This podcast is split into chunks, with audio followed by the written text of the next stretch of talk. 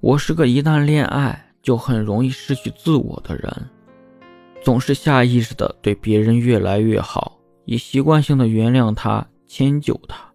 我听他喜欢的音乐，玩他喜欢的游戏，看他喜欢的电影，他变成了我的中心与重心。我的生活都围着他转，做什么决定都第一个想到他。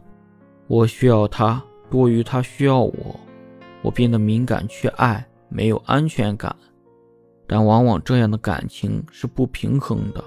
被偏爱的才有恃无恐，主动爱的那个总是患得患失。所以后来我们分手了，不是因为我不喜欢他了，恰恰是因为我太喜欢他了。在喜欢他的时候，我开始学会喜欢他的喜欢，习惯他的习惯。我变得越来越不像自己。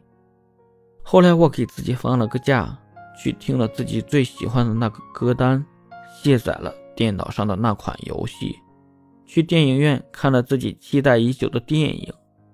然后我发现，爱自己远比爱他要开心的多。